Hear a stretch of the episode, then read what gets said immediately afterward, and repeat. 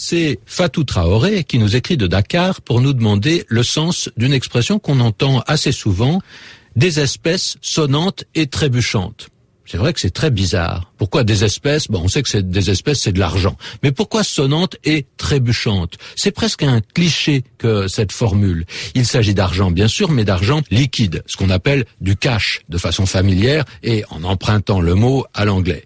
Donc, il s'agit de billets de banque ou de pièces de monnaie. Pas de chèque, pas d'argent virtuel, pas d'argent à venir, mais quelque chose de bien concret, quelque chose qu'on palpe. Là aussi, en français familier, c'est un petit peu de l'argot, on dit palper pour dire toucher l'argent. Ça veut dire qu'on le touche vraiment avec ses mains, avec ses doigts. C'est bien ça qui va rassurer. Alors parfois on parle d'espèces sonnantes. Cette expression nous fait penser à une époque où les billets de banque n'existaient pas encore. Les espèces, c'était des pièces uniquement, des pièces de métal précieux. Pour vérifier que le poids d'or ou d'argent qu'elles devaient contenir était bien là, pour vérifier que ce n'était pas de fausses pièces, on les faisait parfois sonner. Et une oreille exercée reconnaissait la bonne pièce de la fausse. Alors voilà pour les espèces sonnantes, mais pourquoi trébuchantes? Là encore, c'était un moyen de vérifier qu'on n'était pas devant de la fausse monnaie. Le trébuchet, c'était le nom d'une petite balance de précision qui servait à peser les pièces pour s'assurer qu'elles étaient bien conformes, hein, pas trop légères. Donc, les espèces sonnantes et trébuchantes,